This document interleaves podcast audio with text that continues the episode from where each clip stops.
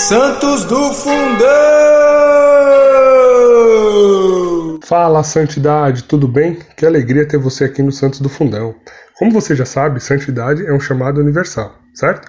E a gente quer reforçar esse chamado mostrando para você a história de santos que foram jovens ou de mais idade, santos solteiros ou casados, religiosos ou leigos, santos místicos e principalmente aqueles que viveram a santidade no dia a dia, né?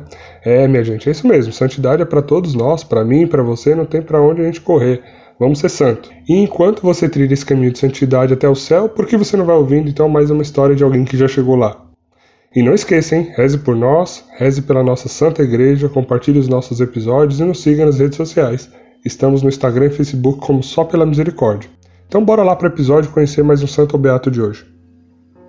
Seja bem-vindo, amado, amada. Eu sou Mark Júnior e para o episódio de hoje eu estou aqui com Ana Marques e Dani Morango.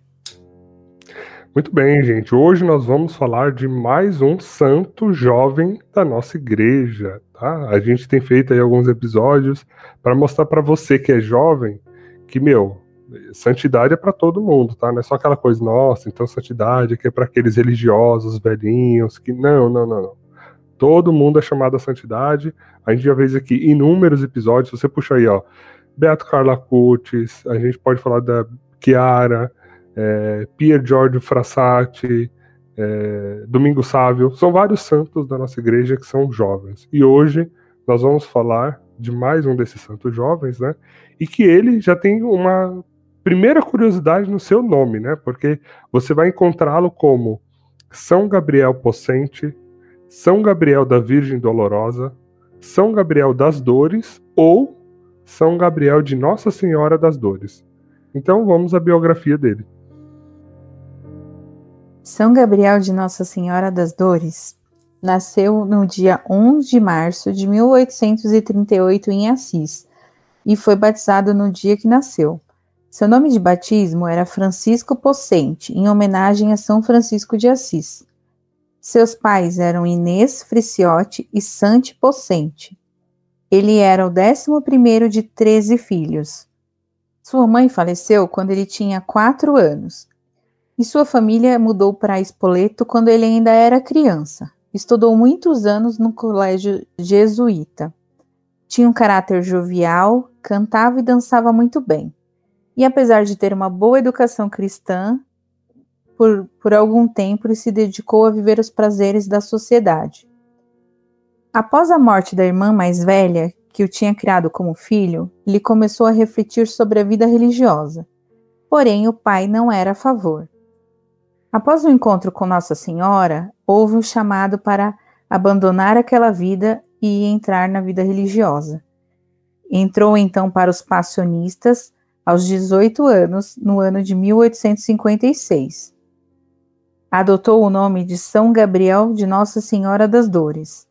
E em 27 de fevereiro de 1862, aos 24 anos, morreu por conta de uma tuberculose. Foi beatificado no ano de 1908 e canonizado em 1920 pelo Papa Bento XV, que o declarou exemplo para a juventude. Declarado copadroeiro da ação católica pelo Papa Pio XI em 1926 e ficou conhecido como Santo do Sorriso. Muito bem, gente. Como é que foi então conhecer um pouquinho aí sobre esse santo? Como é que foi esse período aí é, se aproximando um pouco mais dele para a gente gravar o episódio. O que, que vocês querem começar partilhando sobre a vida dele? É, posso começar falando que eu já conhecia São Gabriel de nome. Eu não sabia absolutamente nada da vida dele, mas eu já conhecia de nome porque ele era um santo de devoção de uma santa amiga minha. Oh, nossa, super. Ali, treta, truta. minha parça. então, né? Você correspondia com ela, né? Trocava super, nossa, minha BFF. Não, as brincadeiras à parte, é uma santa que eu gosto muito. E, e ela é tinha uma, uma devoção a São Gabriel das Dores. Então, por conta disso, eu já sabia sobre o nome, né? Mas não tinha ideia de quem ele tinha sido. Você vai Nada. falar qual é a santa? Tô criando suspense, porque eu ia falar isso mais pra frente. Eu já posso começar falando sobre isso? Pode, já emenda. Vamos lá, vamos trazer essa, essa notícia aí. A santa que eu tô falando, a fofoca, né? a santa que eu tô falando é Santa Gema Galgani. É, gente, temos episódios sobre Santa Gema Galgani. Se você quiser conhecer mais, ouvir mais, entender mais, vá lá. Em algum episódio aí passado. Que eu não me lembro o número. Porque aqui eu só vou falar um pouquinho da, do que significou São Gabriel para Santa Gema. Né? Então, se você quiser saber mais de Santa Gema, aí você vai lá no episódio dela. Bom, e se você quiser então conferir o episódio de Santa Gema, que é excelente também, vai lá no, no Spotify, procura Santos do Fundão. Você já está, né? Se você está ouvindo isso aqui, você já está aí, ou no seu agregador de podcast, então vai no episódio 9, Santa Gema Galgani, tá? Então, e aí assim, vou começar, a gente não vai começar agora pela infância, não. A gente já vai chegar falando dos milagres. Já vamos chegar chegando. Esse programa aqui vai ser um pouco diferente. É, não, uma curiosidade, né? Como eu, eu li a biografia de Santa Gema, lembro de ter lido sobre São Gabriel, mas já faz um tempo, então agora estudando sobre ele, eu reli as, um pouquinho sobre o que, que significou a presença de São Gabriel das Dores na vida de Santa Gema. E, o, e aí um, uma passagem assim, assim, como que Santa Gema ficou devota, né? virou uma amiga de São Gabriel das Dores, que até então também no começo da vida dela ela não conhecia. Então foi através de uma doença, ela ficou muito doente, muito doente de cama, coisa muito séria. E aí muitas pessoas começaram a visitar ela, né, para cuidar, para porque ela era uma pessoa muito querida. E aí uma senhora trouxe uma biografia, um livrinho falando um pouco da vida de São Gabriel para ela. Na época, São Gabriel não era santo ainda, ele era venerável. E aí ele trouxe para ela, só que Santa Gema não deu muita importância, não chamou a atenção dela naquele momento. E aí ela, num determinado momento, assim, deixou a biografia lá de lado. Uma noite, o demônio veio tentá-la, né? E, e ele, enfim, encheu o saco dela. Vou resumir assim, bem, bem superficial encheu o saco dela, é, trouxe algumas tentações para ela e ela, no momento de aflição, ela se lembrou de São Gabriel, lembrou do livrinho que ela tinha recebido. Então ela invocou São Gabriel para lutar contra o demônio naquele momento. E por duas vezes ela conseguiu ser vitoriosa com a ajuda de São Gabriel das Dores. E aí isso despertou nela o interesse de entender melhor a vida dele, né? Então ela foi ler o livro. Aí nisso já ela se aproximou dele, já deu aquele, eu vou usar uma linguagem é, moderna, deu match. Né? Nossa, ela, ela é shopping. É, Olha, ela é shopping. eu não sou cringe. Ou sou, né? E aí ela, né, foi ler tudo e, e aquilo despertou um, um carinho de Santa Gema por São Gabriel.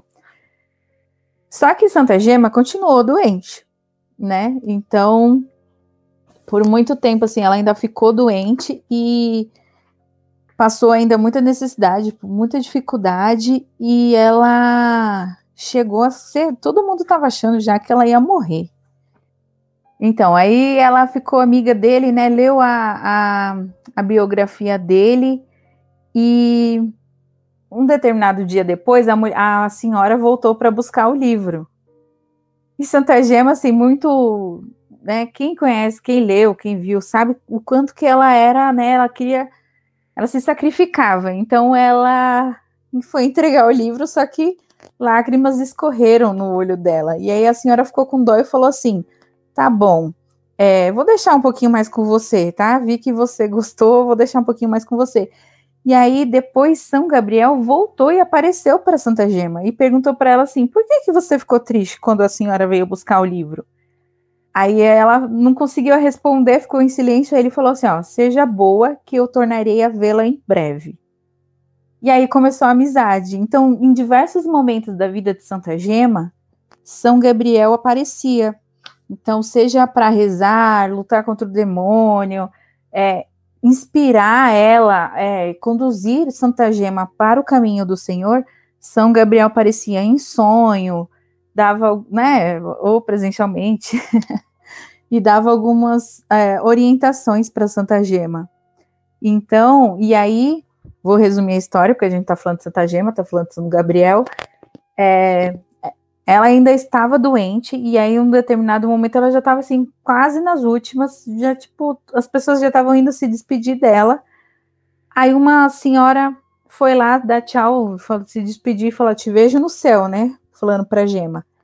Só que aí, antes dela ir embora, a senhora deu, teve uma inspiração e falou assim: Tá bom, Gema, é, sei que a sua situação está muito difícil, mas faça a novena de Santa Margarida, é, do Sagrado Coração, né, de Santa Margarida Maria Alacoque. Temos um episódio sobre ela. é, e aí, Gema ficou com aquilo, falou assim: Ah, tá bom. Eu, a Gema queria morrer mesmo, né? Queria logo ir para o céu, queria logo ver Jesus. Mas falou: Tá bom, senhora, eu faço a novena. E aí, quem veio fazer a novena com Gema? são Gabriel das Dores. Eu vou chamar de São Gabriel das Dores, tá? Porque é menor. Ele veio, apareceu para ela no primeiro dia e disse: Se você quiser ficar curada, faça essa novena. Eu virei todos os dias rezar com você. Então, todos os dias, os nove dias, São Gabriel veio visitar a Gema e rezou com ela a novena. No final, no último dia, nono dia, eles terminaram de rezar uma hora depois que ela tinha terminado de rezar a novena, ela estava ótima, recuperada, de pé, curada totalmente. Então, assim. Levantou, vida que segue, né? É, e a gente já, tipo, já começou com os milagres. Gente, como um santo reconhece. Eu não, não, sei se é certo falar isso, mas como um santo reconhece o outro, né? E essa mulher, gente, que emprestou o livro para ela e que falou para ela rezar essa novena, essa mulher é santa, alguém sabe? Não, era uma não. senhorinha lá. Gente, não, ela deve ser santa e ninguém nem sabe. Porque foi a voz de Deus ali, gente. Ó, a, a Santa Ela era Gema... um anjo, né? Deus mandou um anjo é... lá para falar com ela. Não, não, alguma gente, não é possível. Gema era santa, não sabia ainda. Teve, veio visitar para ela São Gabriel. Aí, aí rezou a novena de uma outra mulher que era aqui que também virou santa. É tudo santo com santa aqui, ó. Tudo interligado, é. amigo. Tudo, Tudo interligado achei... e a gente tem episódios. E eu a gente tem legal... episódio de todo mundo. Eu achei legal começar já com isso, porque realmente em outros episódios é bonito ver quando a gente comenta, né? Um santo encontrando o outro e tal, porque assim. É, é muito comum que o santo, claro, né, ele, ele não se reconheça como santo, né? Um santo nunca vai dizer que ele é santo, ele a humildade dele não deixa, né? Ele, ele falar alguma coisa dessa. Então, é uma amizade linda, né? Uma amizade bonita, uma amizade que acontece. E nesse caso é interessante porque, assim, Gabriel, é, São Gabriel, né? Ele já estava na glória divina, né? Já estava no céu. E ele veio é, ali trazendo, né? Algumas mensagens de Deus também. Queria, né? Ajudar a Santa Gema nesse processo dela também de, de passar pelo, por tudo que ela tinha que passar, né? E, e, é muito louco, você pensa, meu, o, santo vem para rezar com você uma novena, tá? Durante nove dias ele vem, aparece lá e vamos rezar junto. Eu fico pensando, o que, que é isso, né? Como que deve ser pra Gema?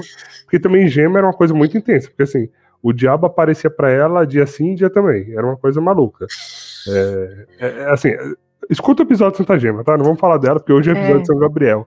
Mas assim, acho que foi legal a gente começar com isso para mostrar, né? Essas amizades santas, essas coisas.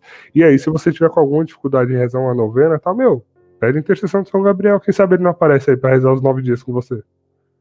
E aí, assim, né, só reforçando que a amizade deles não foi só isso, né? Durou durante toda a. Dali em diante, toda a vida da, de Gema, São Gabriel estava sempre presente em vários momentos, em várias situações, em vários. Em N coisas. Então, assim, se você quer saber se de Santa Gema, vá ouvir o episódio quer saber mais do, dos dois, lê o livro. tem na biografia, tem na a biografia de Santa Gema, é maravilhosa, maravilhosa mesmo, recomendadíssimo. Recomendei lá no outro episódio, recomendo de novo aqui. e, e vamos seguir falando aí de São Gabriel, é senão a gente volta para Santa Gema. Exatamente. Eu só fico imaginando esse encontro dos dois no céu, gente. Meu Deus. Muito louco, né? Os dois batendo na mão assim, e aí, valeu, falou, valeu pela novela junto. que eles são jovens. É isso aí. E aí a gente agora pode, talvez, voltar um pouquinho, né, ao começo da história, falar um pouquinho de como que era, né, esse, é, essa família, esse início da vida dele, né, porque, como a gente viu aí na biografia, né, ele tem algumas particularidades, porque a família é, tinha posses, era uma família é, bem de vida, né, estável, é, e ele já vinha recebendo uma formação cristã, digamos assim, desde pequeno, mas nada que enraizou né, na, na infância ali, nada que, que de fato tenha, é, pelo que eu acompanhei, pelo que eu li aqui, né, não sei se vocês viram algo diferente, mas pelo que eu vi, essa questão, essa virada de chave foi mais na frente, né, a infância é, não foi tão assim, e sem contar que naquela época é, era comum, né, até porque essa medicina, a saúde não tinha avançado em muitas coisas, é, era um período muito duro, né? Porque ele perdeu a mãe muito cedo, né? Com quatro anos de idade, a mãe falece. Antes disso, antes da mãe morrer, ele já tinha perdido uma irmã. É, então depois a mãe morreu também. E aí ele foi praticamente criado pela irmã mais velha, né? E, e lá na frente, e assim, aí no meio disso tudo também, é, eles tiveram que mudar de cidade, né? Porque o pai dele, é, ele era como se fosse um um prefeito, vai, fazendo uma analogia para o cargo de hoje em dia, né? É, era prefeito é, e auxiliava, né? Era assessor dos estados pontifícios, né? Então, o que, que eram esses estados pontifícios? Teve uma época, durou mais ou menos uns 1.100 anos. É, a igreja ela ia recebendo né, terras é, como doação. Então, muitos príncipes que se convertiam ou quando morriam, né, deixavam o testamento lá, é, doando terras para a igreja. Né? Então, se vocês procurarem no Google Estados Pontifícios, vocês vão ver que no mapa da Itália, bem no meio do mapa, assim, uma grande faixa, era como se fosse um, um, um estado mesmo, né? pensando na divisão territorial, era um estado que era da igreja, era governado pelo Papa. O Papa tinha autoridade tanto religiosa quanto civil, né? Nestes locais. E o pai de São Gabriel, então, ele era como se fosse um prefeito, né? De um, de um povoado, de umas cidadezinhas assim. E ele teve que, que mudar também. Então a vida dele na infância foi marcada por algumas perdas, né, familiares, especialmente a da mãe, e por essa mudança também que foi quando eles mudaram para Spoleto, se eu não me engano. Isso, Spoleto. Isso, que foi a cidade então que eles se estabeleceram e ficaram por mais tempo, né? Não sei se vocês viram algo diferente também nesse início da vida dele. Não, é isso. Ele estudou em colégios é, católicos, né? Ele estudou durante muito tempo nos jesuítas, com os jesuítas. Então, assim, ele tinha realmente uma formação cristã muito boa. Né? Ele não era, ele não era uma pessoa que não que não foi criada na fé. Ele, ele tinha uma educação cristã. Ele entendia os sacramentos, ele entendia as coisas. Né? Então ele, ele tinha uma certa é, um respeito, né? Pela, pela, pela fé, pela religiosidade, mas não era algo que ele enfim, ele tinha, na verdade, também uma devoção à Nossa Senhora já antes né, da adolescência. Assim, a, a, a, relação dele com Nossa Senhora já vinha de algum tempo mas não era também algo assim que eu fizesse mudar. E, e, e como ele era uma pessoa muito alegre, extrovertida, falante, animada, ele tinha outros dons, então ele dançava muito bem, ele cantava, ele falava muito bem, então ele era muito requisitado, né, e para estar nos meios é, sociais, digamos assim. Então eu tinha uma certa expectativa de que ele fosse se se enveredar aí por esse caminho, né? Tipo, a vocação, né, de matrimônio. É, vocação matrimonial, é virar talvez um político, não sei, alguma coisa desse tipo, porque ele tinha muitas. Ele era uma, um jovem muito bem relacionado, digamos assim. As pessoas gostavam muito dele. Então, assim, ele tinha uma formação cristã, ele entendia, respeitava os sacramentos e tinha ali uma fé naquelas, né?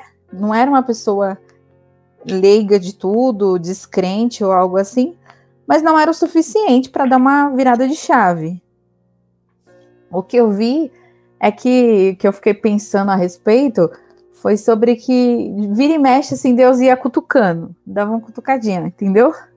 Então, assim, ah, morreu a irmã, morreu não sei quem, teve no, algum momento assim, aí dava aquela cutucadinha nele, assim, aí ele fala, será? Será que eu vou para a vida religiosa?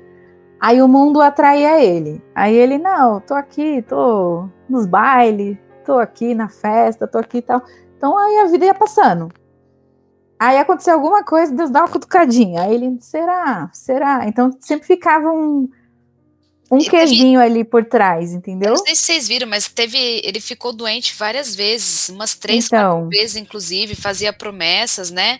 De que se Deus o curasse, ele entraria para a vida religiosa e tal.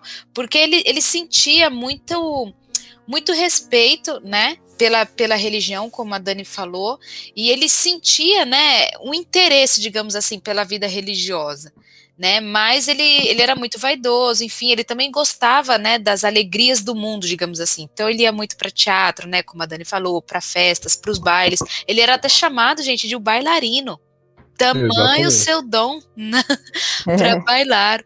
Mas então por isso que toda vez que ele ficava doente, né, fortemente doente, ele fazia a promessa de que ele entraria para a vida religiosa.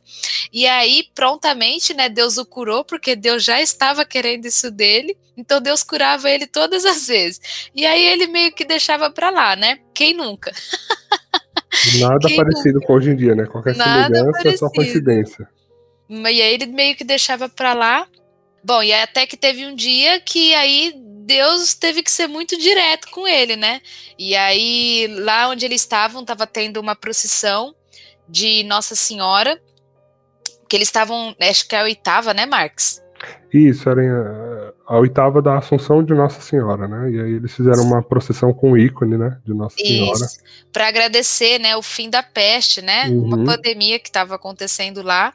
E aí, quando, quando Gabriel, né, na, na época Francisco, ele estava lá no meio, né? Da, da galera, tudo, é, participando da procissão. E aí, até que o momento que a, que a imagem, quando a, imagem passou por ele, né? Ele fitou a imagem, e aí, Nossa Senhora. Né, deu uma chamada ali para ele, e aí ela disse, né? Eu não sei se ele chegou a ver, tá, gente? Isso não tá claro aqui onde a gente estudou, se ele viu ou se ele simplesmente é, sentiu, né, no coração.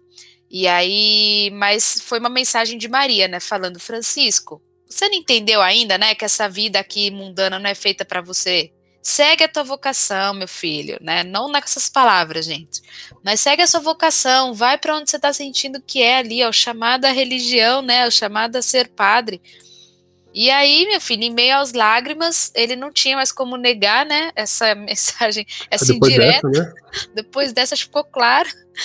Então, desse dia em diante, ele saiu, né, chorando, e ele decidiu mesmo que ele iria para uma vida religiosa. Até porque, assim, aonde eu li, várias em vários lugares, na verdade, né? Por, de, por diversas vezes ele falava pro pai, né? Que ele, que ele queria seguir para uma vida religiosa tal. E o pai, em diversas vezes, tentava mudar ali, né? O caminho, falava, não, imagina. E aí, o tempo ia passando, ele deixava. Mas dessa vez ele tinha dito que nada iria pará-lo. Ele iria entrar. Exatamente. E foi o que aconteceu, né? Então, realmente, esse dia foi a virada de chave, assim. Foi quando, de fato, ele entendeu, né? Onde eu li, é, realmente ele, ele, ele meio que escutou essa voz de Nossa Senhora como se fosse uma voz ali dentro do, seu coração, sabe? Não, não, chegou a ser uma aparição, ele não viu, mas ele ouviu, né, de forma muito clara, Nossa Senhora falando assim: Gabrielzinho, bora, meu filho, segue a vocação aí. Esse mundo não é para você, não. E vale lembrar, gente, também, só para também não, não, não, ter um, sei lá, um discurso descolado da, da realidade, né? Quando a gente fala de mundo e tal, não é que a gente condena e, meu Deus do céu, o mundo. Não, gente. A gente vive no mundo. Não tem como a gente sair do mundo, né?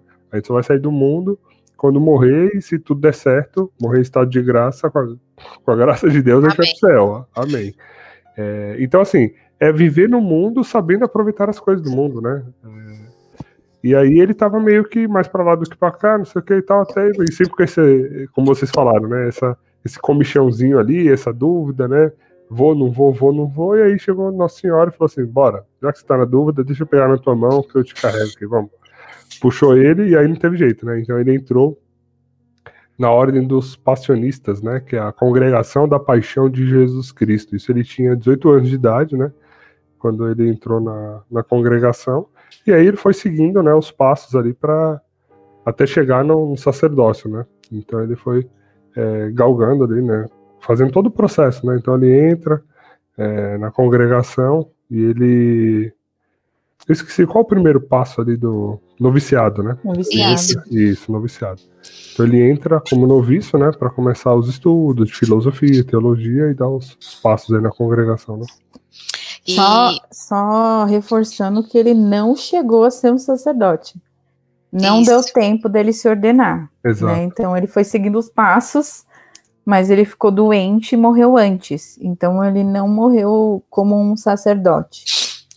Mas é bacana é, que a gente vê, né, durante os estudos, o quanto ele era feliz, né, nos bailes, nos teatros, né, mas quando ele entrou, né, para servir, né, nessa vida mesmo, né, religiosa, que era o propósito dele, ele fala, né, que nunca foi tão feliz na vida, né, e eu vou até ler uma frase aqui, uma frase não, né, o que ele, o que ele mesmo falou, quando ele entrou na vida religiosa, tamanha era a sua alegria.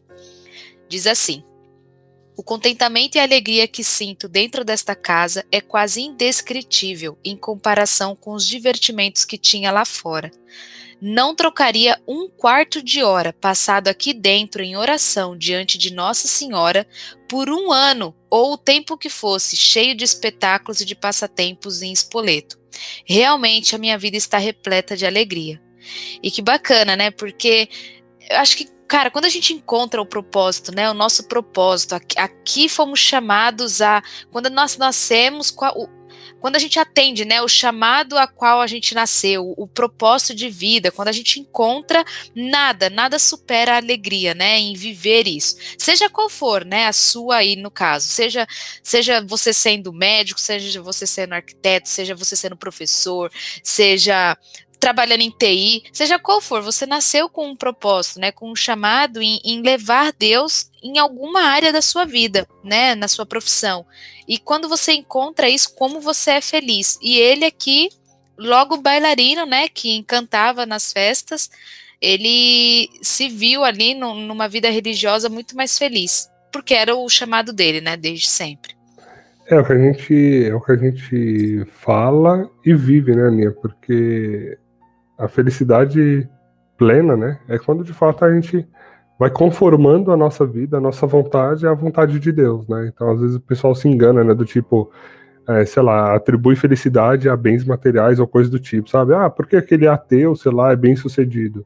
Ah, mas ser bem sucedido não é sinônimo de ser feliz plenamente, né? Quantos milionários, bilionários têm depressão, enfim, tem uma série de coisas. E acho que ele viu, né? Ele, ele tinha essa felicidade, digamos assim, terrena, e ele, quando se entregou completamente a Deus, né? Ou seja, uniu seu coração ao de Deus, ele foi conhecendo o que era felicidade de verdade. Tanto é que tem uma outra frase dele que ele fala assim, né? Que ele já era é, passionista, então, né? Tava ali como noviço e tal.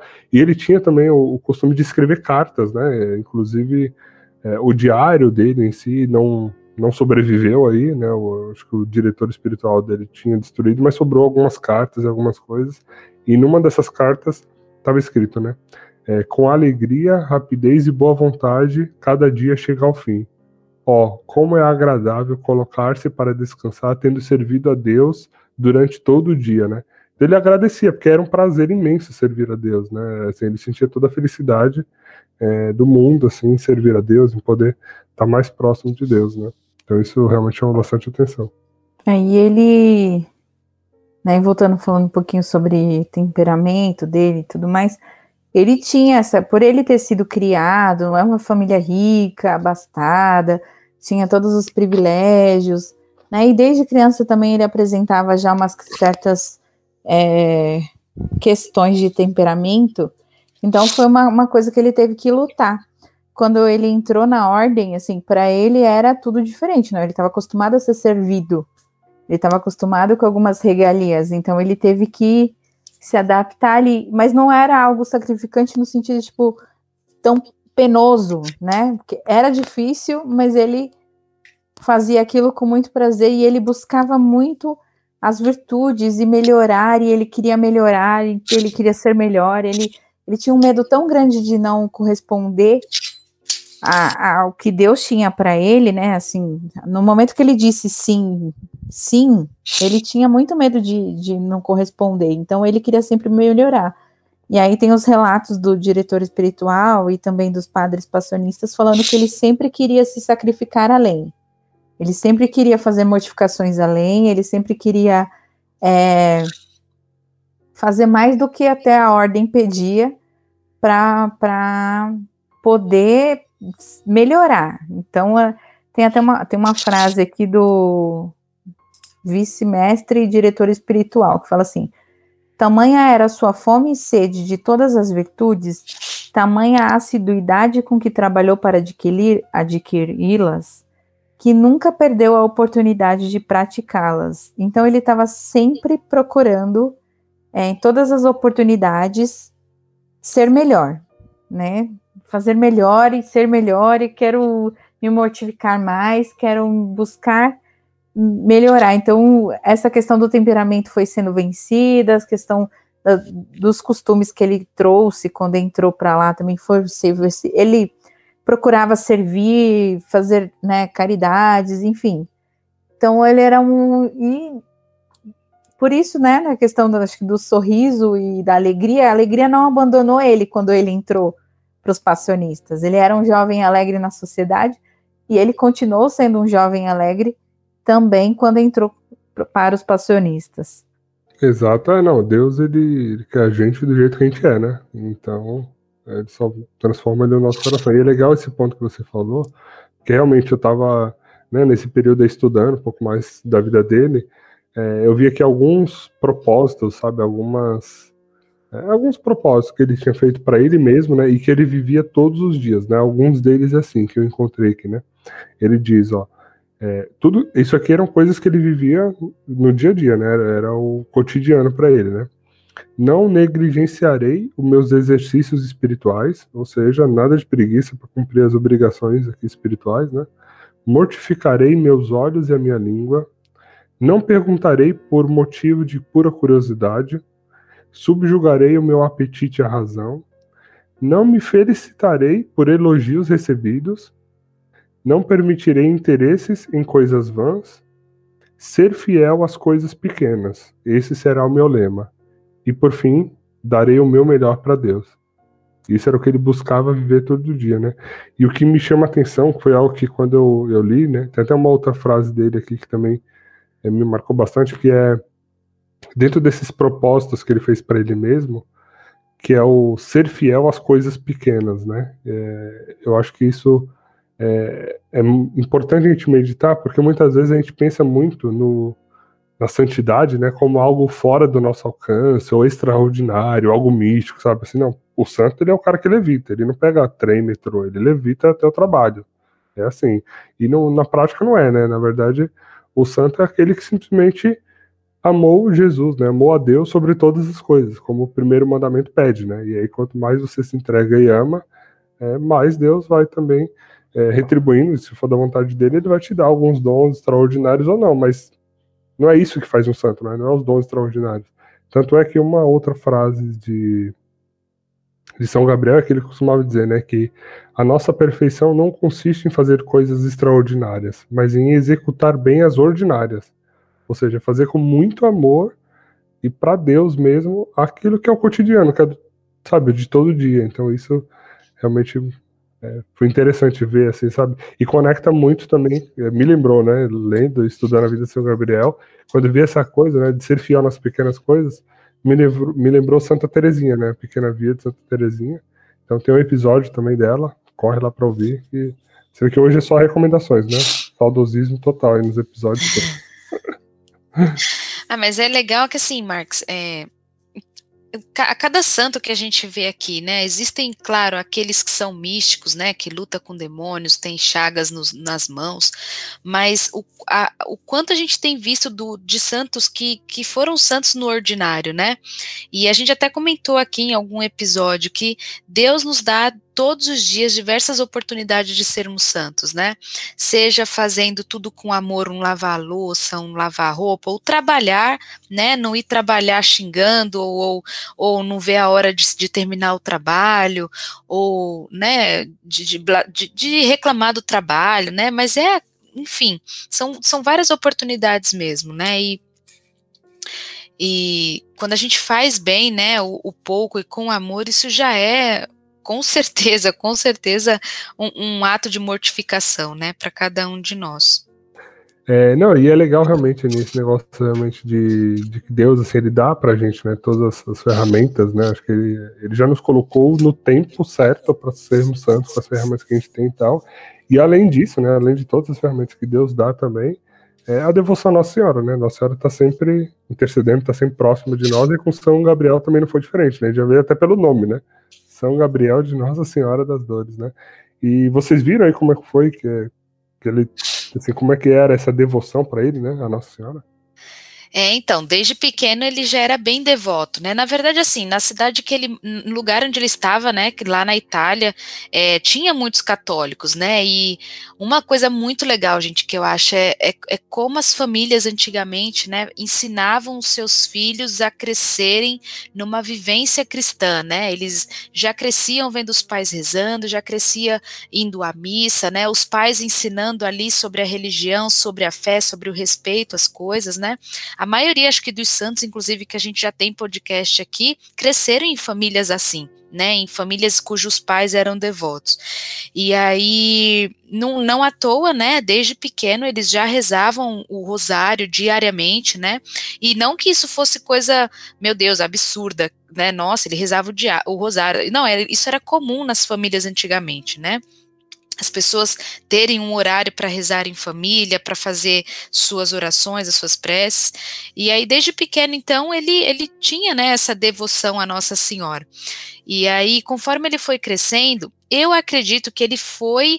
É, eu não achei aqui, tá? Em nenhum lugar o porquê que ele era devoto à Nossa Senhora das Dores. Eu acredito que tenha sido pelas perdas que ele teve né, no decorrer da vida ali.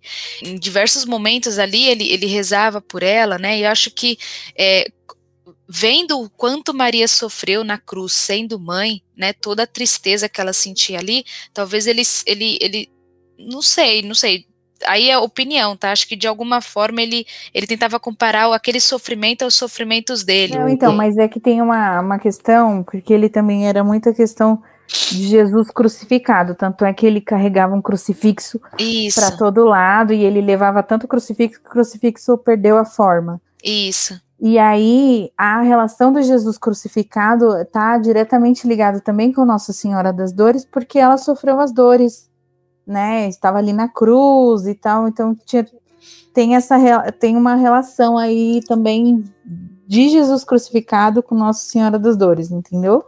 É Tem. que acho que ele, assim, a devoção principal e maior dele era da paixão de Jesus Cristo como um todo, né? Completo. E na mesmo. paixão estava Jesus na cruz e Maria ali sofrendo ajoelhada, né? E eu achei realmente bonito porque é muito comum e natural quando a gente fala de Nossa Senhora, né, das devoções a Maria e tal, a gente sempre vê Maria como a intercessora, a protetora, a medianeira de todas as graças, aquela que está sempre ajudando e tal é, ou até as glórias de Maria, né? Tipo, quando a gente lê na Bíblia mesmo, né? Que doravante todas as gerações me chamarão de bem-aventurado. Então, sempre olha todas essas glórias. Mas a gente esquece dessa dor que ela sofreu, né? De como foi realmente ver Jesus passar por tudo aquilo e estar tá na cruz ali, aos pés de Jesus na cruz, o, quanto o coração de Maria doeu ali, né? Então, acho que ele é, olhando para a paixão de Cristo, ele pegou a paixão inteira, né? Jesus Sim. na cruz e Maria ajoelhada ali, ele quis, né? Oferecer a vida dele para reparar um pouco dessas dores, né? Acho que tem, tem essa é, relação. Eu acho que a devoção dele, acho que era, a característica dela era essa compaixão, né, pelas dores de Maria. Sim. Tanto que o, o Papa Leão, o Papa Leão XIII, se eu não me engano, chegou a exaltar São Gabriel, né, como alguém que merecia estar ao, aos pés da cruz, junto com o amado discípulo São João, né? Por causa dessa devoção que ele tinha. Tamanha era a sua, a sua compaixão, né? E a sua devoção à Nossa Senhora das Dores. Exato, ele fala, né? Que por causa desse amor filial que São Gabriel tinha por Maria, ele tinha que estar lá do lado de São João também com ela na cruz, né? Isso. O discípulo amado. Então é bem, bem bonito mesmo. Bom, gente, e, e, assim, a gente viu então, né, toda essa devoção é, relacionada, né, à, Nossa Senhora e tal, que é sensacional. E também existem, né, além das devoções e todas as, as graças aí na vida de São Gabriel, existem polêmicas também no meio da vida dele, né? Porque é, o Santos também tem dessas, né?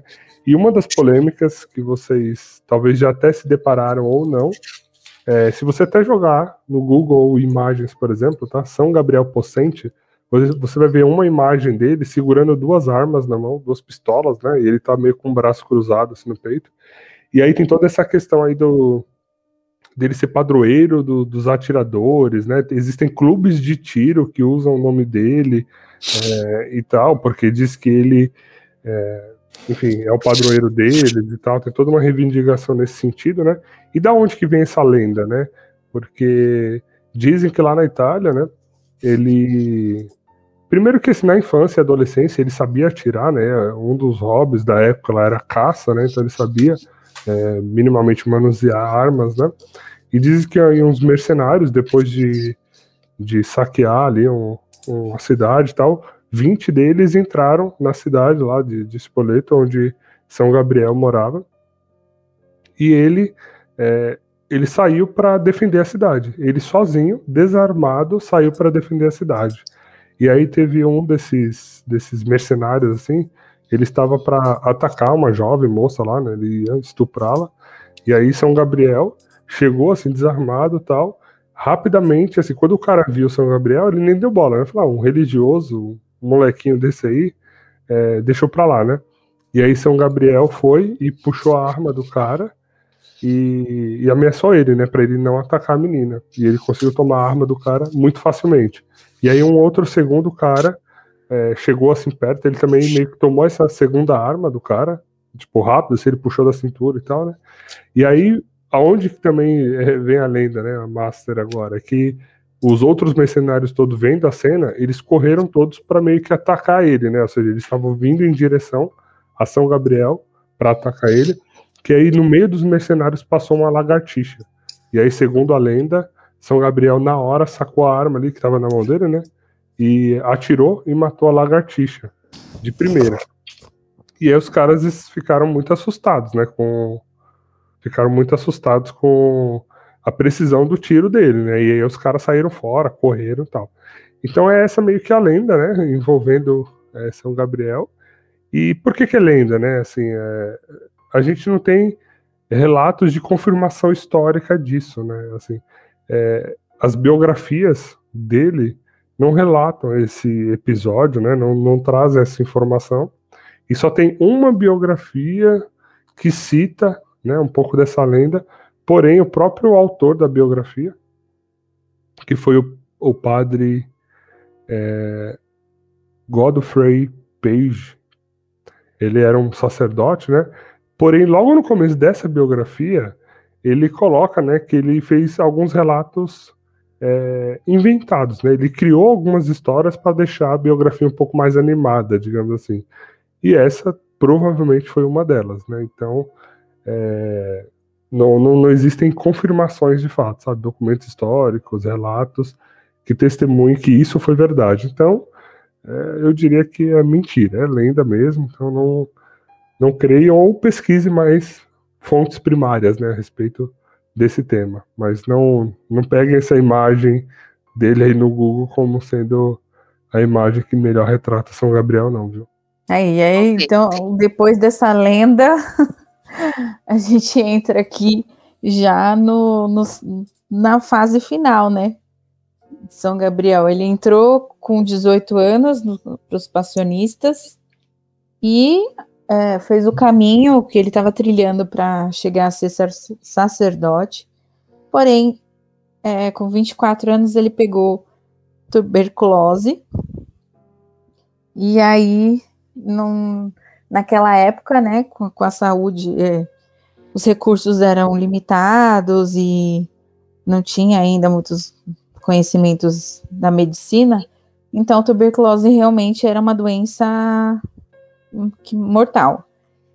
Então, Gabriel morreu com 24 anos. Até então, ele sempre teve uma saúde, assim, sempre teve, não. Quando ele entrou para os passionistas, até esse momento, ele não teve problemas de saúde, né? Ele veio ter realmente quando ele ficou, quando ele pegou a tuberculose. E aí, naquele momento, ele ficou é, ele cuspiu sangue, tossiu sangue, né? Por uma vez, e aí o, os superiores dele já ficaram preocupados, já pediram para ele diminuir algumas, algumas tarefas e tudo mais, e aí viram que era tuberculose e não tinha muito o que fazer. Ele ficou um tempo acamado, todo mundo ficou rezando ao redor dele, e ele sempre clamando Maria, clamando, né, Jesus, é, São José também. E aí, até que um determinado dia, 27 de fevereiro, né, ele expirando e, e, clamando a Nossa Senhora, ele morreu falando, né, chamando Nossa Senhora. Aí ele, ele veio a falecer e partir para a glória eterna. É, e o que é legal, legal não, né? No sentido de o que, o que me chamou a atenção nessa fase dele de, de, de, morte foi que ele não não foi algo repentino, né? Do tipo, ele ficou doente, depois ele, três dias depois ele morreu. Não, ele ficou acho que um ano, né? Adoecido. Não sei se é um ano, tá, gente? Mas ele ficou um bom tempo ali sendo consumido por essa doença, né? E aonde eu estudei sobre ele diz que o próprio, né, que eles, a gente, eles acreditam que o próprio Deus fez isso por ele, né, para que ele pudesse aumentar os méritos dele no céu e dar também aos outros, né, aos, aos que estavam ali convivendo com ele, a, a, a oportunidade de se edificarem, né, com o seu exemplo. E aí, no leito de morte dele ainda, né, parece que ele teve que enfrentar ainda um, um super drama lá, né, que foram os assaltos do demônio, é, a ele, né? É, e ele também ainda teve que, acho que nessa última noite, se eu não me engano, ele teve que eles chamam, né, de, de uma noite escura da alma. Eu acho que é, eu não sei se é quando ele sente, né, igual Jesus sentiu na cruz, né, o abandono total. E mas ele venceu, né, todas essas provações e no dia seguinte, na manhã seguinte, na verdade, foi quando ele partiu para o céu. Não sei se vocês estudaram, viram sobre isso também. Viram? Então não é, é confiável, então, de ouvir. Não, mas eu não cheguei a ver esse relato, só vi eu, vi, eu, eu, vi pouco, eu li pouco da, da morte dele, né? Mas é interessante realmente ver ele as últimas palavras, né, ele falando para Maria se apressar, né, meio para ela vir buscar ele. E, e ele reza, né, ele, ele, encomenda a alma dele, né, fazendo uma oração que ele diz assim, né, Jesus, Maria e José, ofereço-vos o meu coração e a minha alma. Jesus, Maria e José, ajude-me na minha última agonia. Jesus, Maria e José, que eu exale a minha alma com vocês em paz. Então você vê, alguém que realmente até a última até o último minuto de vida ali, né, estava buscando Deus, buscando Jesus, entregando seu coração, sua alma, né, e pedindo a Nossa Senhora para vir buscá-lo. Né?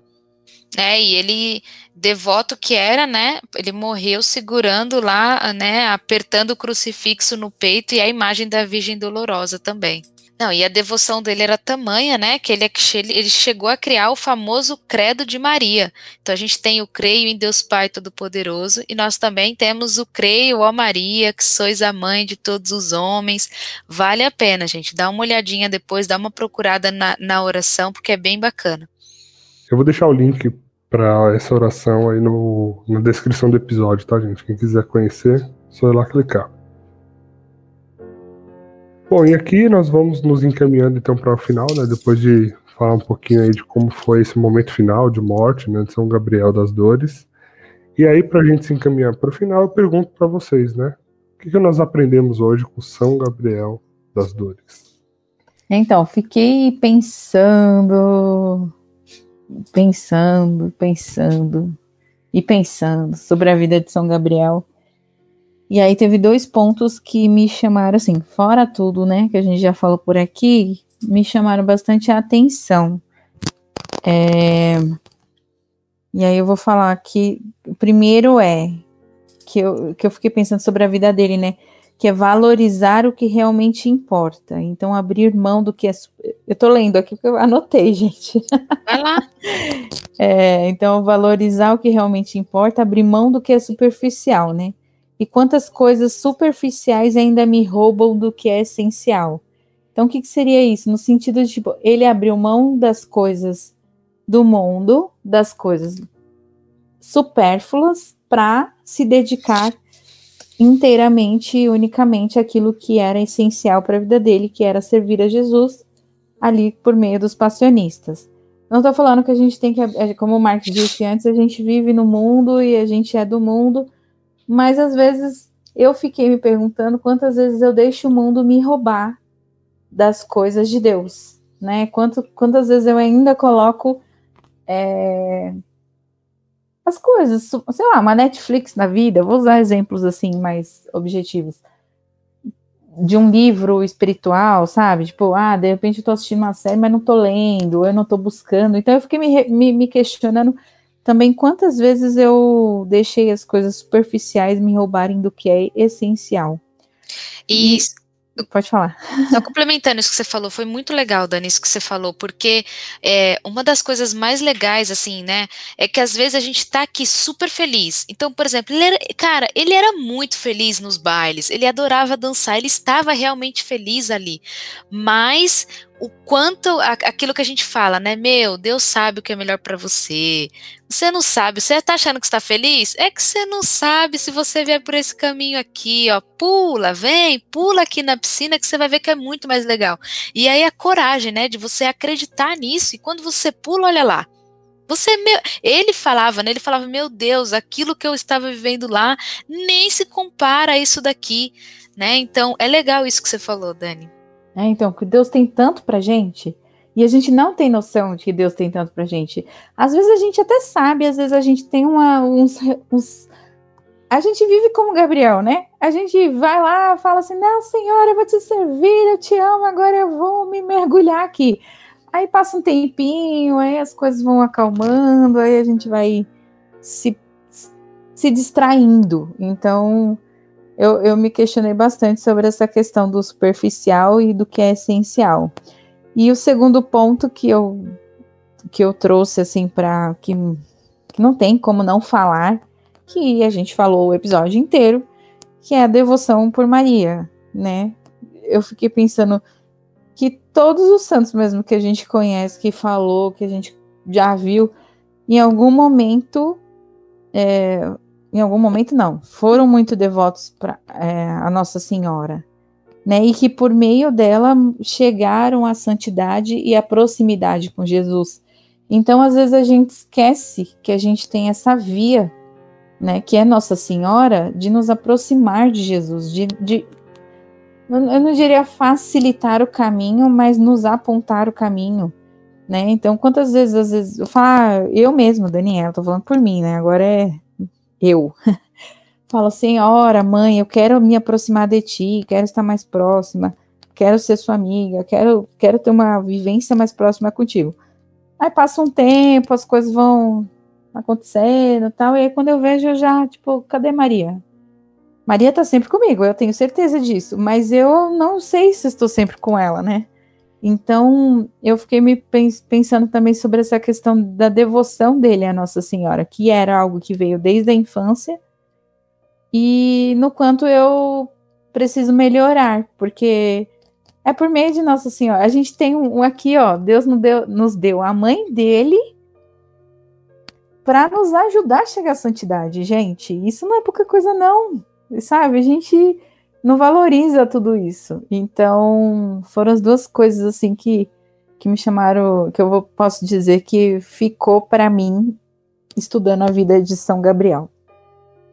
E só fazer uma indicação aqui, tá, gente? De um livrinho aqui que se conecta com isso que vocês estavam falando aí, que você estava falando, Dani, que é o Tratado da Conformidade com a Vontade de Deus. Essa felicidade, né? Esse pular na piscina, esse vir pro outro lado e tal, que a Aninha falou também, que a Dani estava comentando do que ela aprendeu, conforme a gente vai conformando né, a nossa vontade à vontade de Deus, a felicidade vai ficando cada vez mais plena, sabe? O amor cresce, a admiração cresce e entra nesse ciclo. Então, é um livro pequenininho, assim, são 50 páginas, fininho, dá para ler numa sentada, assim, rapidinho. Então, fica a dica para vocês, é o Tratado da Conformidade com a Vontade de Deus, Santo Afonso de Ligório. Bom, gente, a lição aqui que eu aprendi desse santo, na verdade, não é só dele, não, mas é em decorrência aqui de, de vários outros, né, que a gente já estudou, é educar nossos filhos numa vida cristã. a gente perdeu demais, demais esse costume, né? Já, já os meus pais já não faziam isso, né? Aí eu não sei se porque eles não foram criados assim, ou se ou se já não era da geração deles, né? Não sei se a minha avó fazia esse tipo de coisa, mas cara, o hábito de você rezar em família, de você falar sobre as coisas do céu, né, de você de você ir à missa todos os dias ou todos os domingos, pelo menos, de rezar o terço, né? O aprendizado aqui para mim é eu quero isso, né, para minha família, para minha filha, criá-la, né, educá-la num ambiente cristão, para ela conhecer desde pequenos valores disso. Eu acho que é muito mais fácil do que é, a criança, né, ser moldada dessa forma, do que ela ser batizada, aí depois lá com, sei lá, quantos anos é crismada, e aí se tiver um grupo de jovens ela entra, e aí fica tentando socar na cabeça dela que Deus é bom e tudo mais, ou então vai para um retiro, né, só que muitas vezes por não viver essas coisas assim picadas, né, não ajudam a pessoa a, a a experimentar, né, de uma forma completa, assim, quantas pessoas tiveram a graça de serem convertidas num retiro e realmente permanecer, né? Agora, se você já nasce com isso, já cresce num ambiente assim, eu acho que é muito mais fácil. Acredito, tá? É a opinião. Então, essa é a minha lição aqui desses santos incríveis, ordinários, assim.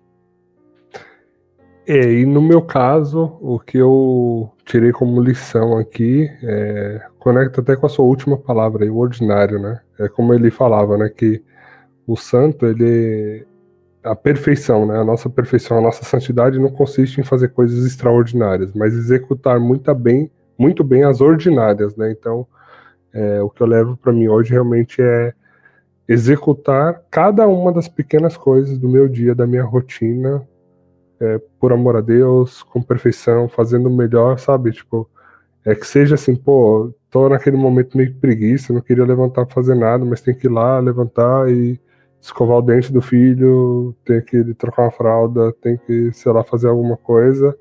Fazer isso realmente com toda alegria e amor, sabe? Com um sorriso estampado no rosto, assim. Acho que hoje é, é a grande lição que eu tiro da, da história e da vida dele.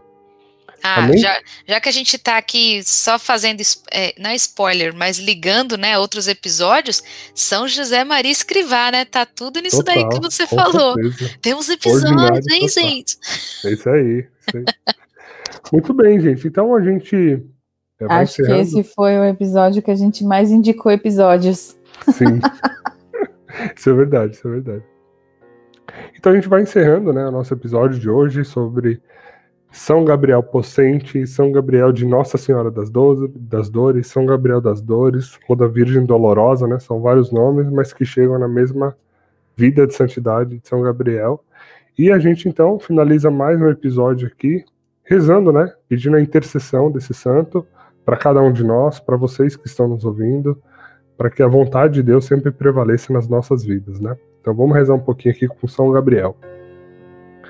Ó Deus, que ensinastes a São Gabriel a honrar com assiduidade as dores de vossa mãe docíssima e por ela o elevaste à glória de santidade e dos milagres, concedei-nos pela sua intercessão e seus exemplos a graça de partilharmos tão intimamente as dores de vossa mãe santíssima, que por sua maternal proteção consigamos a salvação eterna. Amém. Bom, então terminamos aqui nosso episódio hoje e torcemos, esperamos que você aí é, se aproxime de São Gabriel, tenha ele né, no seu hall de amigos do céu. É, fique curioso a partir desse episódio e se aprofunde mais na vida dele, né? Vá buscar uma biografia, ler e entender um pouquinho mais da vida dele. Amém? Amém. Amém. Amém. Fechou.